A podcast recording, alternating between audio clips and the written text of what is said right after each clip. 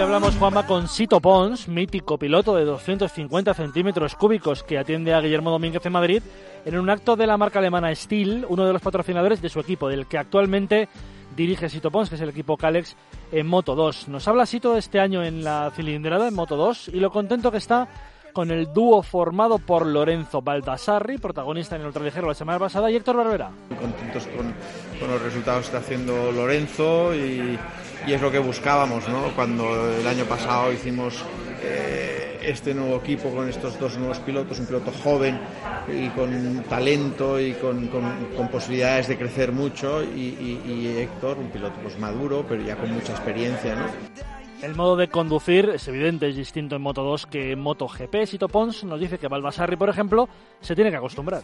Tiene que acostumbrarse a esta forma de conducir en la categoría de Moto 2, ¿no? O sea, nosotros somos un equipo tenemos ya mucha experiencia en este campeonato y lo que intentamos es ayudar al piloto en darle las herramientas que él necesita para sentirse bien encima de la moto, ¿no? Pero como le ha explicado muy bien, la categoría de Moto 2, el estilo de conducción es un poco diferente al de Moto GP y él es lo que tiene que acostumbrarse, no tiene que aprender o tiene que transformar su forma de conducir para sacar el máximo partido de la moto que tiene. ¿no?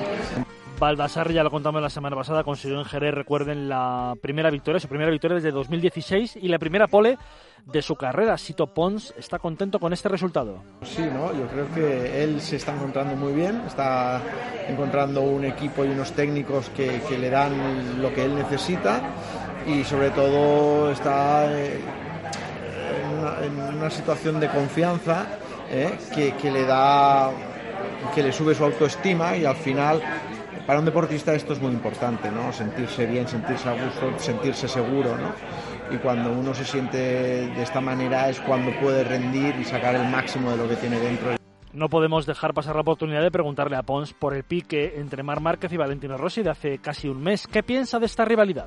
Bueno, pues que, que sí, que es evidente que lo que pasó en Argentina pues ha traído mucha cola y, es evidente que la dirección de carrera tiene que, que, analizar de una manera más detallada cada cosa y con más inmediatez y más rapidez, ¿no? Y tomar decisiones eh, de alguna manera muchísimo más rápidas y eso es lo que es lo que tiene porque las carreras adelante, pasan, funcionan y en ese momento esas cosas pasan en décimas de segundo y la dirección de carrera tiene que estar atento y actuar en consecuencia lo más rápidamente posible.